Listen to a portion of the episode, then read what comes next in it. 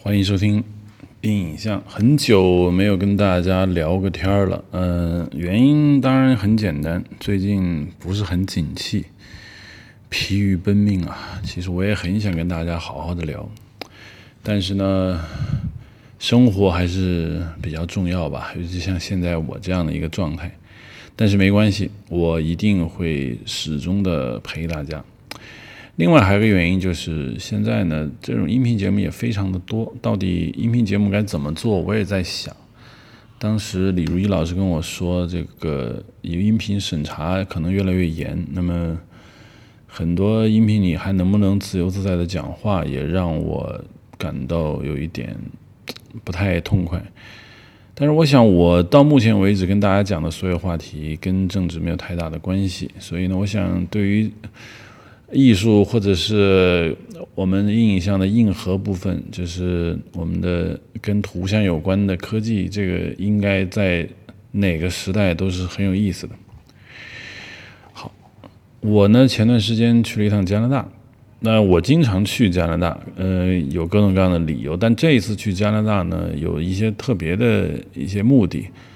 我主要是要因为某种原因，我要去考察一下加拿大那边的那个特效业。那我去了加拿大一个很有名的特效公司，呃，当然其实它并不是加拿大的特效公司啊，嗯，应该就是这家公司的名字叫 Double Negative。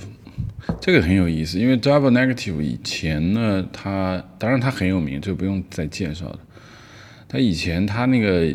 公司的标志是就是 Double Negative 这个全称，后来它现在变成了这个 D-Neg，D E N G，啊不 D N E G，啊正好跟我的那个。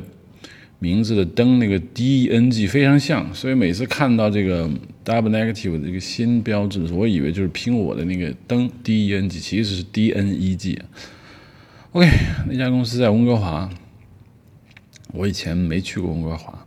都去多伦多或者是什么渥太华或者金斯顿，就是东部那些地区。然后来呢，我。这次来这个温哥华，我发现啊，这个北美大陆的西海岸，就太平洋沿岸，确实是太美了。这就不说了啊，我们重点不再说这个。然后呢，后来我在飞往多伦多的时候呢，我去了那个 IMAX，这个 Double Negative 当然是我很崇敬的公司，My IMAX 也是我非常崇敬的公司，所以我去了。去了之后呢。呃，有一种不是很好的感觉，当然这种感觉对我来说不是很重要，因为当时 IMAX 跟公司的人跟我说，他说你要想拍 IMAX 的，先通过我们同意，我们觉得你这个题材符合 IMAX，啊，符合 IMAX 的这个我们的口味，我们会才会把机器给你。我说，那你你们公司不是要推广自己的这个产品吗？不是要让更多的人去拍 IMAX 吗？为什么要拍什么题材由你们决定呢？那应该由艺术家决定啊！如果他不想用 IMAX 拍，你觉得行也没用啊。他们说不，这就是我们的这个一个策略，就他们要考察你的电影是不是什么大制作呀，是不是那种符合 IMAX 那种。他们其实我觉得他们商业观还是蛮落后的。当然这个没办法，因为 IMAX 其实经营比较困难，不是我们想象的，就是 IMAX 好像全世界都用，其实 IMAX 全世界不怎么用。真的用 IMAX 格式去拍的电影就更少，大部分电影都是普通的胶片或者是数字拍完之后扩张成 IMAX，这个其实并没有发挥 IMAX 的特长，因为 IMAX 现在建的影院面临一个很多很巨大的问题，就是它的片源不够，他一个影院建好之后，可能一年就一个电影，那不可能一直放，他怎么办呢？他就把很多不是 IMAX 的电影把它变成 IMAX。所以他为了推广他的 IMAX 格式，他就会说：“那我来考察你，你我觉得你可以，你才用。”我就说：“那那个 P.T. Anderson 他拍那个 Master 的时候，他也这是个很文艺片，为什么他可以用 IMAX 呢？”他们就没话了。当然了，这个也是他们的立场，我不加以评论。后来呢，我跟他们那些公司的管理层谈完之后，他们就说：“好，你去参观一下。”我就来到了他们的后车间。这个是我比较有兴趣的一个地地方，在那个后车间里面，我看见很多技师还在那调整各种摄影机，然后我觉得很敬业，因为你知道，嗯，这种一个厂商自己研发一整套从拍摄到放映这个系统，这是很了不起的。充满了那种手工作坊式的那种工匠精神。我觉得电影在某种程度上是一个手工艺品。所以你当你看到不是前台那种产品经理跟你聊一些什么商业计划，而进到这样一个世界，你看到他们在一精心的调整他们 IMAX 摄影机的镜头啊、机械装置啊、激光放映啊这些东西时，你就觉得就比较兴奋。然后呢，我来到了一个一个修理车间，就是把那些摄影机搬回来再修理。然后我说啊，这你们在为什么要修理摄影机呢？他们说我们正在为那个洛兰的新片在做一个准备。听到“洛兰”两个字的时候，我就想哦，因为我之前看到一个报道说，洛兰那个有一个影片马上就好像就就在拍，在意大利。我说我说你们是为那个吗？叫什么名字？他们说不知道，我们不能跟你说它叫什么名字。现在 IMDB 上已经有那个电影的名字了吧？叫什么 “Tattered”，什么这样的。但但是当时我去的时候，那个电影保密的很严格，就是连名字都不知道，不知道没有人知道在拍什么。然后他们租了九台 IMAX 摄影机，然后就说这个洛兰呢，可能就是喜欢把摄影机放在很奇奇怪怪的地方，所以摄影机会掉到水里啊，或者是从那个直升机上掉下来啊，或者是出各种意外，所以他每天都要把那个坏掉的 IMAX 摄影机运回来，在他们厂里进行修理。听到这儿的时候，我就。有一种感觉，我觉得离电影最高境界可能越来越远了。人家用九台 IMAX 摄影机，完全不计任何成本，因为当时他们告诉我，这次他们全部是胶片，然后大概要拍几百万英尺的，嗯，那样胶片。我然后我当时就说啊，这有什么意义呢？因为对于洛兰能拿到的那种投资来说，胶片算什么？他别说一百多万英尺，它就是上亿英尺。说句实话，他也支付得起。所以胶片数量不重要，重要的是他用九台 IMAX 摄影机，可能全程都是 IMAX。所以这个电影整个就是用 IMAX 拍的。所以对于 IMAX 电影公司来说，他们最喜欢洛兰这样的人家。因为他不是其中的一部分，而是全部。然后呢，他这么有名气，然后电影又是商业片。好，话说多了，然后就回到洛兰的这个电影。洛兰这个电影呢，我在 IMDB 上看了一眼，又是多国取景。当然了，多国取景对于这种欧洲或者是英语国家来说，大成本的电影，尤其像洛兰或者是那个 Manders，或者是怎么样的，呃。就是 Manders 拍那个零零七的时候，包括现在最新版的零零七，我看到一个八卦消息，上面说现在的新导演，就那个就那个拍那个 True Detective 的那个导演，他因为太爱玩游戏，所以他每天片场就迟到。现在网络上已经出现了这个新版的这个零零七的一个 tease，就是不不能算预告片，大概相当于一个。放出来的一个宣传小片段嘛，有一些镜头画面，也有一些他们现场工作的照片。当然，那个导演现在辟谣说，我根本不可能这样去玩游戏。我是爱玩游戏啊，但是我不可能影响工作。而且我爱玩的游戏是那个，嗯，《Red Dead Redemption Two》啊，这这个玩游戏的人都懂啊。当然，他玩的有点晚，我们打通关已经很久了，他现在才开始玩，然后。我又看到了那个新最新的零零七的拍摄现场，大概在牙买加，又是多国取景。虽然对于零零七来说，对于洛兰来说，多国取景已经不再是一个问题，很多电影都会使用多国取景。但是有意思的是，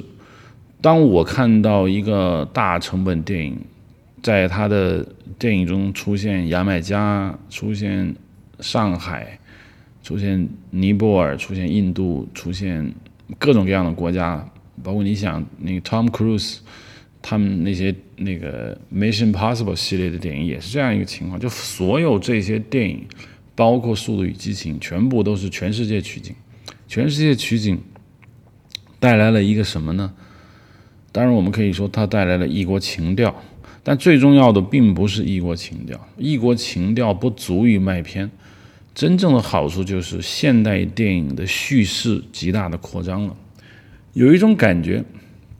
中国电影大概在两年以前嘛，也很流行到外国取景，但中国电影还做不到多国取景，也做不到把这个不同的世界的叙事容纳到一个。影片里面的那样的雄心和野心，大概多国大概我们电影的外国取景基本上就是异域风光，就是还当然也要规避一些审查，就是我有些事情不能在中国发生，那么就去外国吧。现在随着电影业的极度的寒冬，所以现在可能都不去了，那又又回到国内。我的意思是说，多国取景有两个层次，一个是异国情调，这个很容易理解。另外一个就是从文本上的意义来说，现代电影所讨论的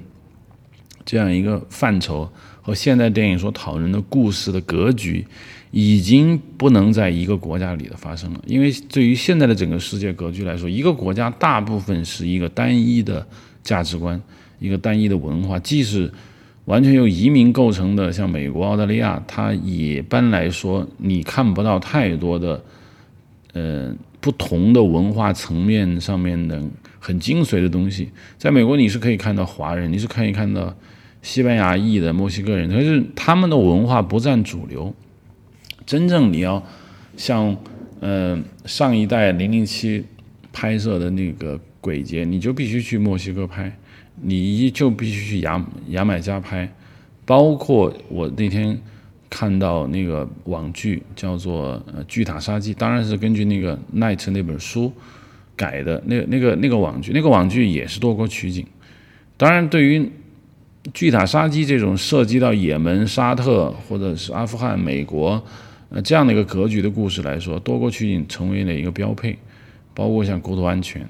我的意思是说，现在电影中的对故事的讲法和他对故事主题的这个阐发。使得你的人物或者你的摄影机或者你故事发生的这个点，就必须要在全世界范围内展开。如果电影的投资或者我们这个世界继续朝着全球化或者多元化的方向去发展的话，那么电影的故事势必就面临着我们是有讲一个全球化的故事，并不是说在市场营销上是全球化。比如说，我们要拍全世界各地的故事，以方便我们把这个影片卖到全世界，并不是这个意思。我的意思是说，当一个电影的利益的高度和这个故事的深度已经无法在一个一个国家展开的时候，那么在全球去讲述这个故事，成为一种非常必要的手段。现在。多国取景只是一些高成本电影的一个代名词，那主要是因为多国取景、全球取景费用非常高昂，对于那些大成本电影来说，它承担得起。但是同时，我也我们也得说，大成本电影从商业上来说，它并不要求你全世界取景，是不是？主要是因为大成本电影它会使用大牌的导演，大牌的导演在接到像《零零七》或者洛兰这样级别的人，他在。构架这个故事的时候，他将变成非常的有野心，他不再想去讲一个一个国家发生的这样的一个故事，因为他的故事开始涉及到很多文明的冲突、文化的冲突，甚至包括一个人的一个寻找自我的一个过程。本身对于西方国家来说，他的一本护照，美国护照、英国护照、澳大利亚护照，全世界就通吃。对于西方主流发达国家的人来说，他本身就是全世界旅行的这种体验，他并不觉得一个人在全世界旅行是一个多么新鲜、多么新鲜、多么不得了的事情。他只是说，对于我这样的一个人来说，全世界旅行就像大航海时代的英国探险家一样，他在全世界旅行变成变成了一种他文化上面的一种自信。当他一个英国人讲述他在黑非洲。他在南美探险的那个故事的时候，他并他只想告诉你，就是说，我们作为一个优秀的人类，我们作为一个顶级文明，那当我的足迹，当我的故事经历扩展到全世界的时候，那我开始建构一个我的故事空间。所以，我们这一期的话题，我们谈论的就是电影与它的空间的问题。暂时把话题呢从多国取景，嗯，暂时的把它岔开一下。呃，看过 TVB 电视剧的人，我想会对我接下来讨论的一个小小的主题会有兴趣。就是我在小时候看港剧，啊，当然我看的是时装剧啊。我们这里只谈时装剧，或者是呃香港的那样的一个警匪电影，或者是他的时装电影的时候，我常常会有一种感觉，就是我在想，为什么一个这么小的城市会诞生这么多的故事？那古装剧我们当然不谈，因为古装剧故事不会发生在香港，嗯，他们都是发生在 历史中的中国内地。那么现代剧至少每年要拍几十部，这么多年几十年下来，那也有好几千部。那这么多的电影，它都发生在一个城市里面，而你不觉得厌烦？你不觉得这个故事怎么好像永远不走出这个城市？那你不会把这个故事？说穷尽吗？都是这点事情，你为什么不觉得好像我再难以挖掘这个城市了呢？这是我当时想到的一个特别让我困扰的一个问题。同时呢，我就把这个情况再次发散了一下。我在想，假设有一种可能，我们基于嗯，我当时因为当时我不在北京啊，我当时就说，我们我们基于我家乡的那个城市，我们来拍一些戏。看看我们那个城市能够发展出多少故事，我不得不遗憾的发现，就我那个居住的小城，如果拍两三部电影，那么再往下拍，那可能全都是熟人了，或者一个电视剧拍完之后，这个城市的任何一个角落再拍一遍的价值就不就不大了。那为什么香港就可以？那那我居住那个小城它就不可以呢？这是一个非常有趣的话题。如果说香港大概有六百万人，现在有八百万人，那么我那个小城看来只有二十几万人，那是不是跟人数有关联？我觉得当然是有关联的。同时，我们把这个问题把它搬到这个北京，我们假设现在的北京以就是我们的故事不出这个北京城，那只能讲北京的故事的话，我们就只考虑时装剧、现代剧的这种情况，北京是否能支撑？上千部电影和上几千个电视剧的这样一个容量，我觉得以前的北京是不能够的。假设我们把时间回溯到大概二十年前，那个时候的北京基本还是一个熟人社会吧。我不是说你上马路上你你看到的人你都认识，而是说你基本上生活在一个熟人圈子里面。那所以那个时候北京的什么胡同戏啊、大院戏特别多。因为他们强调的就是这种熟悉感。嗯，作为一个熟人社会，你居住的这个环境，大概不走出你生活的那样一个圈子。比如说，你住在一个什么我们最爱看的啊部队大院，那你即使你工作了，你搬开，你离开了你那个所谓的部队大院，可是你依然在一个军队系统也好，或者是这样一个行政系统也好，你生活的一个层次是不会改变的。但是北京的那些外来人在这些影视剧中是以什么保姆啊、阿姨的那种形象出现的，所以整个北京不不是一个我们所谓的一个叫做陌生人社会，一个真正的大都市。从产业革命、工业革命到现在，城市之所以能够被建构起来，就是因为大城市是一个彻彻底底的一个陌生人社会。在欧洲以前不是没有城市，在欧洲以前也有 town，但是那个 town 呢，大致的情况相当于就是，首先那地方有一个教堂，随着这个教堂的存在，那么这个 town 才开始有了一个文化中心，人们才会聚在那里不想走。如果一个城市中没有 town，那么在欧洲这是，嗯哦，如果这个城市一个 town 中没有教堂，那么在整个欧洲这是不可想象的。就是我们觉得这个城市为什么没有教堂呢？没有教堂，我凭什么这儿就有一个城市呢？凭什么人就住在这里呢？不仅是在西欧，在东欧，包括前两天听这个俄罗斯的历史，其实俄罗斯的历史也是这样。如果诺夫哥罗德、莫斯科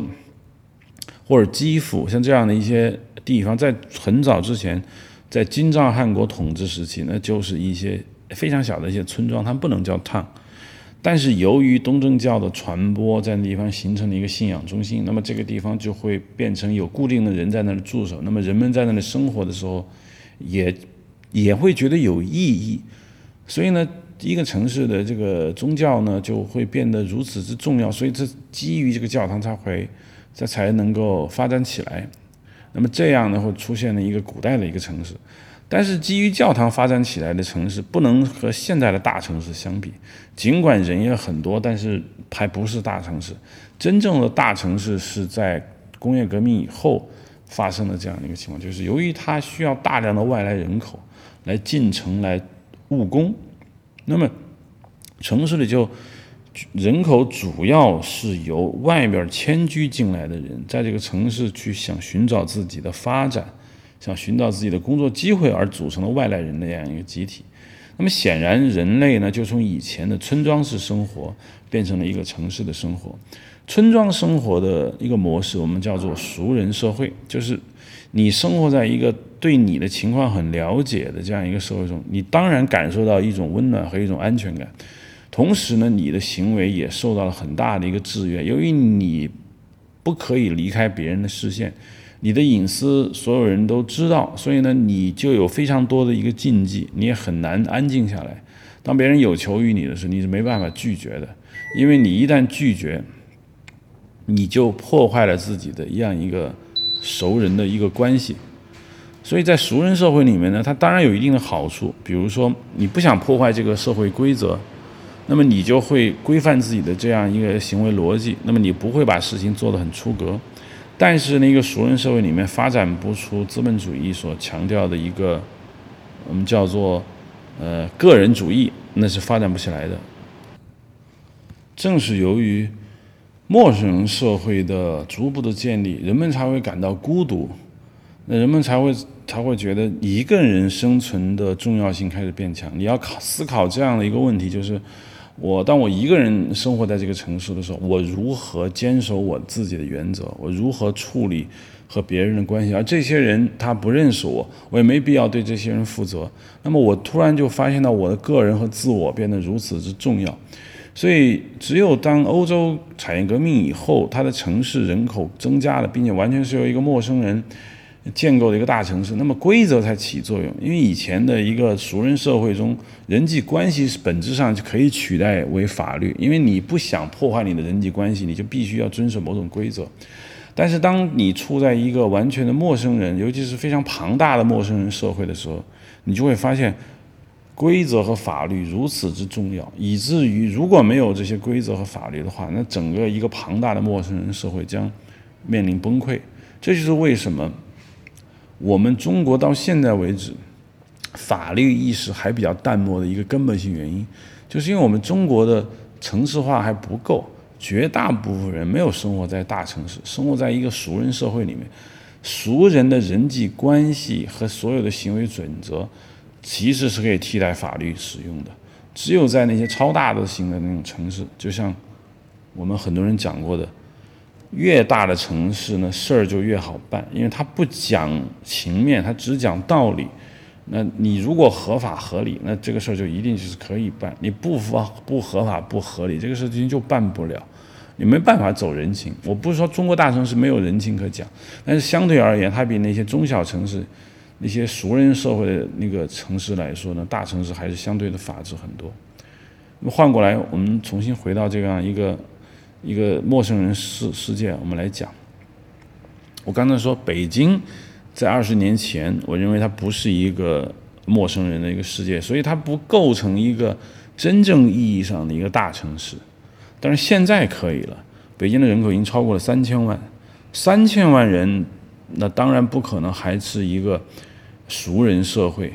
我想每一个每天早晨坐地铁去上班的。上班族都完全能够理解，整个车厢里面的所有人你都不认识，只有你一个人。你去机场，哇，这么多人；火车站这么多人，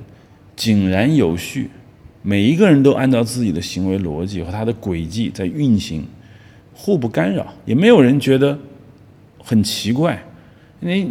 就是你知道吗？在以前，当一个乡下人来到城市的时候，我这里没有鄙视乡下人的一个意思，我只是说。熟悉一个熟人社会的一个人，当他一个人突然间来到了大城市的火车站、码头、机场的时候，他会有非常强的一种不安全感，因为对他来说，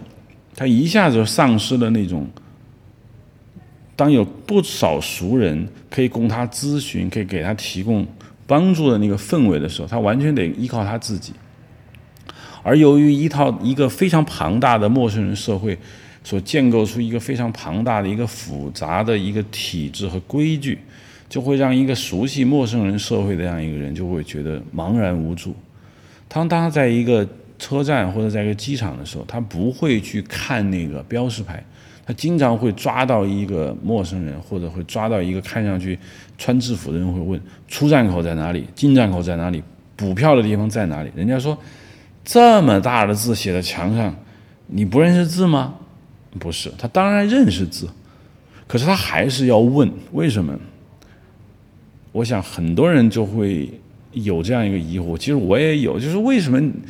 你们不去看那个墙上的字呢？其实这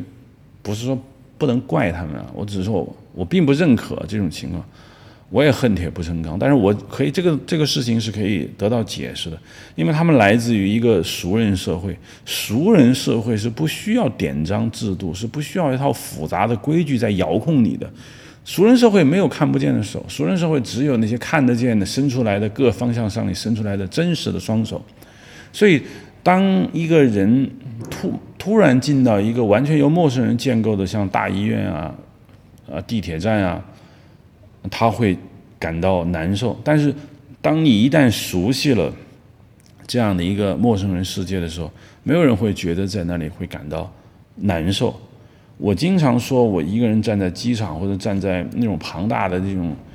那个。比如说地铁站啊、火车站，尤其像中国现在火车站越修越大，你会发现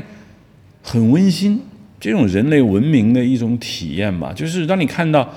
成千上万的人也不张嘴、也不说话，或者是那种小声说话，然后整个人群在一个庞大的一个体系里面自由的在运转，啊，没有发生碰撞，也没有发生那种混乱，好像每一个人都知道自己在该干什么。而是我我会觉得有一种温馨的那种感觉，我不会感到孤独。虽然尽管我一个人都不认识，但是我不会感到孤独，因为我觉得我我活在一个体制里面，我活在一个体系里面，这个体系给了我一种安全感。反而，如果我到一个很人多的地方，尽管那也有很多人，可是人人都不讲规矩，人人都乱来的时候，那么那么你就会有一种强烈的不安全感。那种不安全感不来自于说你因为你。不认识这儿的人，你都不是你的朋友，而是因为这儿没有规矩，所以让你产生那种不安全感。所以我就说，大城市最核心的一个定义，就是一个庞大的由陌生人建构的这样一个团体。在这样一个庞大的陌生人建构的这样一个团体里面呢，就会产生出很多新的思想。这些思想是以前农业社会是不曾有的。农业社会里面有一些经常我们喜闻乐见、平时或者说你会感觉非常熟悉的那些情绪，比如说思乡情绪，比如说有那种啊，就是让你感觉到中国古代诗词经常描写的啊兄弟情啊啊父母情啊啊朋友的这种感情啊啊，甚至是怀念自己的这种一个大家族的这样的一个生活。但是在陌生人建构了大城市里面的文学，呃，他们的艺术，就开始拼命的强调一种孤独感，就会告诉你，我如何在这样一个大城市里面的生活。当我整个公寓里面的人，我连我连门对门的那个邻居我都不认识的时候，我如何独善其身？我如何在这种与生俱来，甚至是无法排解的孤独感中生存？那么这个时候你会发现，当两个不应该认识也不需要认识的两个人，在那一瞬间产生一种相对无言的会心的微笑，或者短暂的那个一夜情，彼此都会觉得有一种暖暖的那种感觉。我这里绝对不是想去推崇一夜情有多美好，我的意思只是说，在文学作品中的一夜情为什么会让观众觉得美好，是因为观众感觉到。在一个完全陌生人的世界中，当有一个人跟你有那种很肌肤相亲、那种很贴近的那种感觉，呃，让你有一种好像有一种产产生一种 connection 勾连的那样的一个感觉的时候，你又找到了久违的那种快感。这就是王家卫电影的真谛。我一直说，王家卫电影在比较早的时间发现了这一点，尤其在香港那个社会，因为香港那个社会呢，本质上它。它不是欧洲式的那样的一个大城市，它是一个亚洲型的一个大城市。那么在香港，本土文化还是占绝对优势的情况下，那么在那种环境下呢，港剧、香港电影还是在拍什么义妻啊，啊，就是 TVB 剧集那种合家欢啊，还是讲那些由原来熟人社会所建构的一整套价值观的故事的时候。还很少有人去发现，在这样一个超过了五百万人、六百万人的一个大城市里面，它本就该具有的那种陌生人的这种情感。有人说这叫布尔乔亚式情调，或者这种小资情调。无论你怎么说，王家卫是比较早期的发现了这种情感的，并且把它拍了出来。我当初看他的《阿飞正传》，那是《重庆森林》，那些那些都让你感觉到耳目一新，就是因为，呃，当时的香港的电视剧。没有表现这些东西，尽管它已经具备了一个完全由陌生人建构的大城市所应该具备的一个电影质感的时候，仍然在拍兄弟情谊，仍然在拍这个呃，就是港剧里经常出现的一家老小坐在一起吃饭这样一个场面，所以我认为这一点它是超前的。那么回过来，我们说说北京，那么北京到了现在，我说它已经足够容纳几千部电视剧。和几千部电影了，中国的这个上海，我觉得也是可以的。那就是由于我们说的，当一个城市的人口扩张到千万级、几千万级的时候，尤其这个城市不简简单是人口的累加，这个城市诞生了它所独特的那种城市文化的时候，我觉得这个城市的风度、这个城市的深度、这个城市可以容纳这个故事空间，我觉得就具备了。这是我所想今天描述，就是我在讲，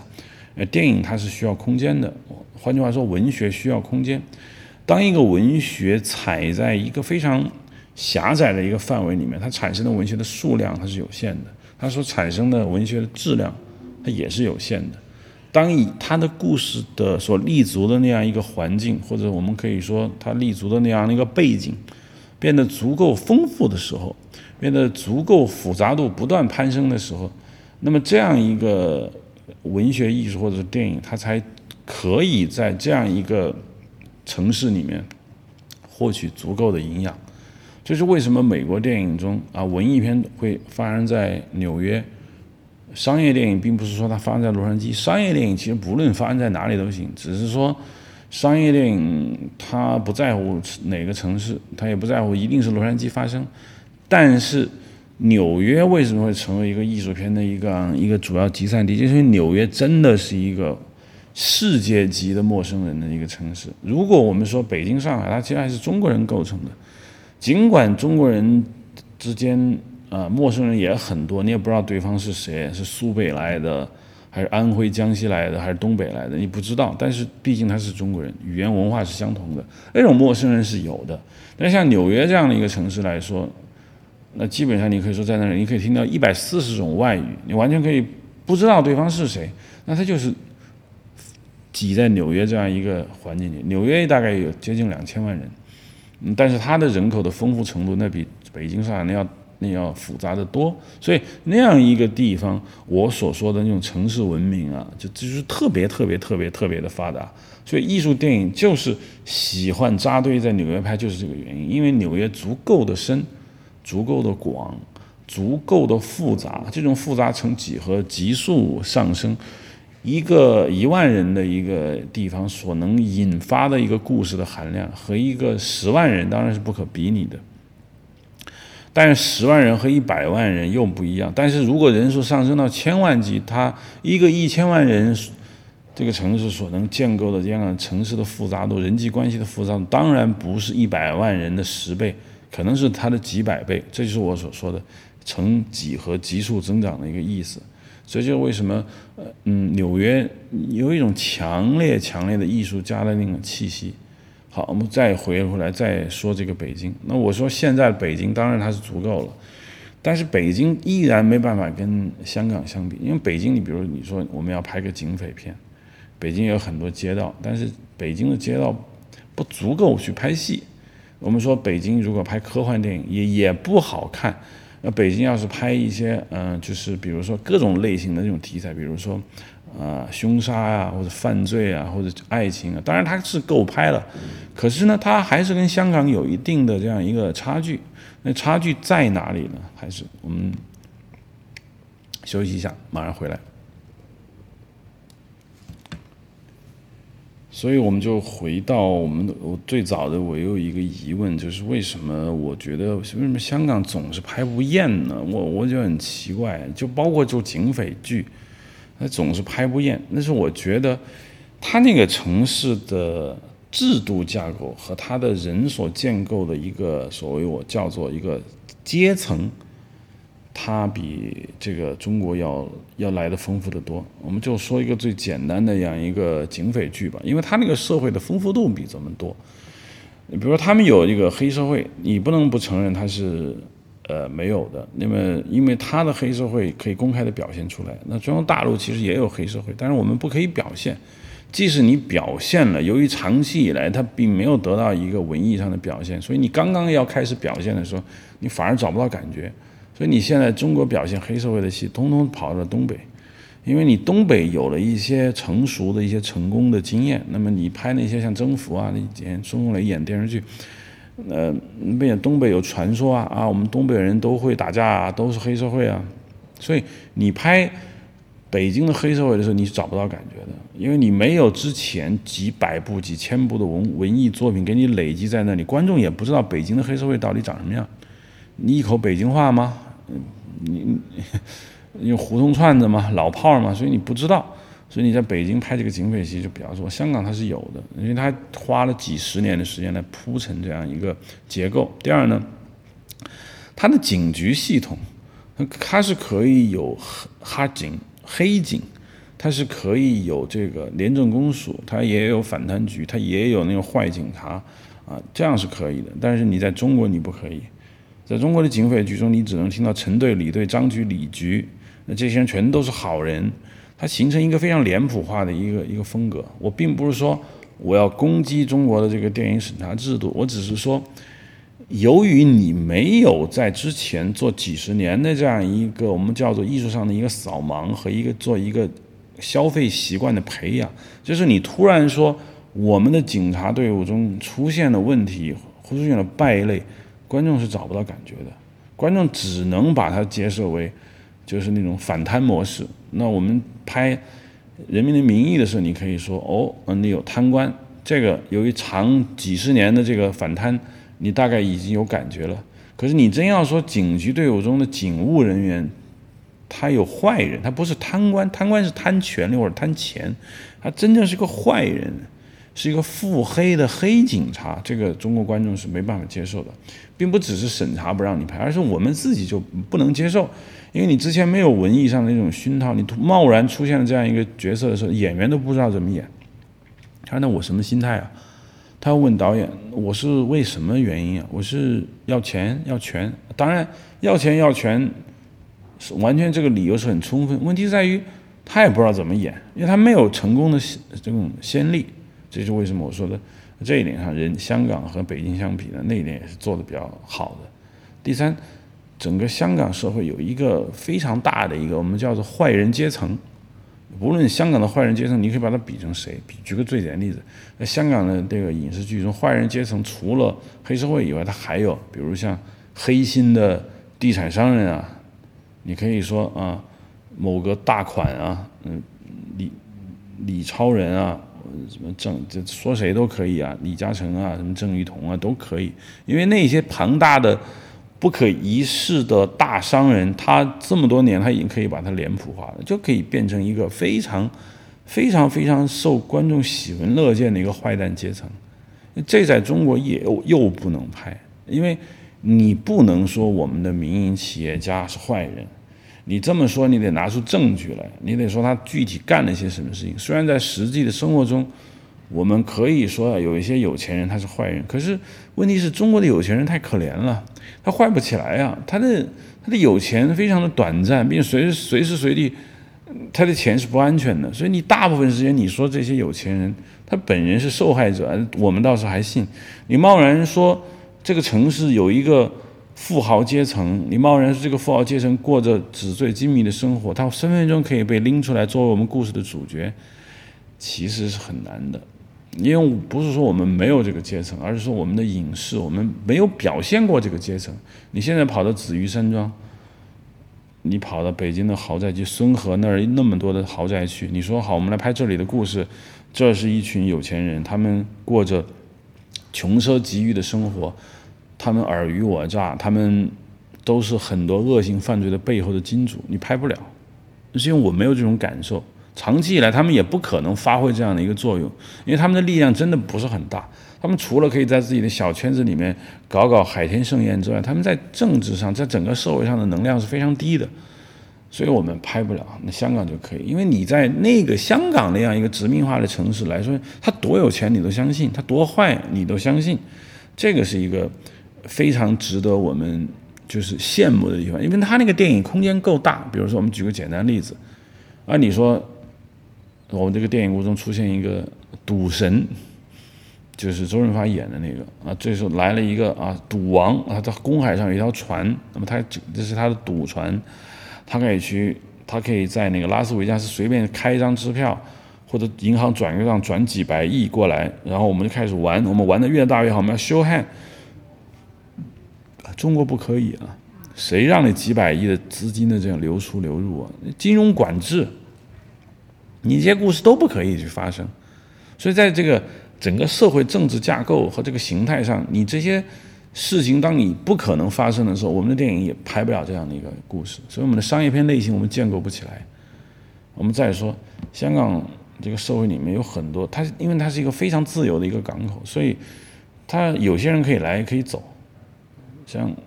他，他就说他会营造一个世界上任何一个怪人，他都可以空降到香港，然后搞一摊坏事，然后他就跑掉，因为这是一个国际化比较彻底，没有那么彻底。他当然不能跟纽约比，但是一个非常国际多元化的这样一个城市，那里面建构了各种丰富的一个人群。这就是为什么你说啊，我们的变形金刚可以跑到香港去打闹一通，然后那里面那些那些人。他可以随时来香港啊，那在来北京就很奇怪了。你你外国人来北京是不是要办签证？就算你是美国人，你这些护照最坚挺的美国护照、英国护照来中国是不是要办签证？你得办，你办签证你就不自由。所以就有有些有些情况就很奇怪。可是他们到去香港就很容易。所以从这个意义上来说，它自由度使得你的电影的故事中的那些。丰富的、多样化的，甚至可以天马行空的这些人物的架构，它是有可能出现的。所以我刚才就我们总结一下，就是说，城市它首先它得是一个陌生人的一个城市，这样很多故事才可以发生，很多情绪才可以泛得起来。那现在北京，你可以拍一些地铁，你可以拍一个人孤独的上下班，你可以拍。一个人自杀，因为他郁闷，或者他觉得找不到感觉，或者某一个人邂逅了一段奇妙的爱情，这都没问题。他那个城市的陌生感，换句话说，我们那种城市感已经有了。但是由于我们的这个北京的这个结构性和它的多元性不够，以及它不能像香港那样子，它它的角色的采用，它故事的着力点。甚至它故事的我们叫做可行性都是非常丰富的，在中国大陆你这个是没办法的，因为很大部分事情你是不能说，即使有你也不能说。即使现在开放了让你说了，没有几十年的一个消费习惯和文艺欣赏习惯的培养，观众还是不答应，总觉得不像，是不是？你比如举个简最简单的例子，我们也可以拍股市，你可以说股市里面有这个啊有股神。有股风，有那些专门每天在这个股市里面呼叱咤风云的那些人。中国大陆是有股市啊，可是你为什么没有看到拍呢？很简单，因为中国股市不让做空，是不是？中国股市也不是跟世界股市联系的那么紧密。尽管我们可以有一些啊操作股票的那些人的存在，可是肖建华什么的，或者是那个什么大家都知道的那那几个人，但是你不可以拍，因为你拍不出那种感觉。那那换句话说，除了这种陌生人的感你足够以后，你还需要这个城市的多元性要足够。当我们写故事的时候，我们需要这个故事所发生的这个地理环境有足够的一个可行性，你这个故事才变得有意思。当这个土地上这个故事所发生的这样一个土地上非常的贫瘠，我说的这种贫瘠就是故事的贫瘠。你很多人物你不可以讲的时候，你写故事就相当的困难。这就是我所讨论，就是说一个空间和电影的之间的一个关系。回到我们最早刚才说的，为什么大成本的电影，包括《零零七》啊，它会在全世界取景？就因为单一一个国家，尽管它是美国或者英国，它已经足够丰富了，它已经非常非常多元化了。可是它毕竟它没有在全世界范围那种多元化的程度。英国就算有那么多的啊穆斯林也好，或者是外国移民也好，毕竟你那种多元化只是浮光掠影。美国也是同样的问题。你要接触到世界不同的文明的时候，你必须去那个国家，去那个文明的发源地去拍摄，你这样才能找到那种更复杂的那种感情。我们看那个 Jason Bourne，嗯，碟中谍系列，他为什么在全世界跑？因为当你的美国的中央情报局的实力不是扩展到全球，如果你 Jason Bourne 他不能够在全球那儿逃亡的话，那这个故事本身魅力就在哪里呢？那当然是没有的。所以。我们讲故事需要把故事建构在一个足够有意思的地方，香港也好，北京也好，这两个都足够丰富了。但是呢，显然香港的城市环境比北京起，在城市架构和它多元化上，那当然强过北京。但是香港跟纽约又没办法比，纽约又跟全世界没办法比，所以这就是我们平时比较忽略掉的一个情况。尽管很多人。嗯，也讲我们怎么样写电影故事，但是我今天就给整个这一套话语体系，我想补一个遗漏，就是我们要想一想，为什么有些故事你施展不开？为什么有些故事一定要放到一个更宽广的背景下去讲？你这样讲故事，你才有这样的一个意思，你这样你那个编剧技巧上面，你才能有足够的营养可以吸取。最后呢，这一点足够来解释为什么我们中国那么爱拍古装戏，因为你现在不是什么都不让说吗？那我就回到古代，我说了，古装戏呢符合商业片的三大要素：第一，有一个个人英雄，那你在现代社会在中国的个人英雄比较差；第二，有一个无恶不作的一个政权。那你现代是不可以的，当然我们绝对不能说我们现在的政权呢无恶不作，当然是不可能的。那你可以放到古代嘛？因为一个普通的坏人是不足够坏的，一个普通坏人就是他一个人，哪怕就是一个武林帮派也太小。当只有你与这个国家为敌的时候，你成为这个国家的敌人的时候，你才会才会感觉到一种无孔不入、无处不在那种恐惧。那就那你就那就把它放到古代吧。所以说，这就是说为什么中国很多。戏古装片流行的一个根本原因的原因，就是你讲故事的野心和你讲故事所能采取的这样一个空间范围中间出现了不匹配。你只当你讲故事的野心不发生变化的时候，你能变化的只有它背后的讲故事这样一个空间。好，这一期就到这儿，我也不希望讲太多。那么每一期大概就这么长时间。希望在最短的时间里面，大家得到一些收获。呃，最后说一句，阴影像当然还是会搞下去，这个绝对不会跑，请大家放心。不论我的听众越来越少还是怎么样，我想只要还有一个听众、两个听众、十个听众，我就会把这个事情要做下去。好，欢迎收听。呃，这一次的阴影像跟往常一样，依然是在 IPN.DOT.LI 上直接可以。下载收听也也可以在嗯 hardimage.dot.pro 上直接下载收听，同时可以在 Twitter 或者在新浪微博上关注，谢谢。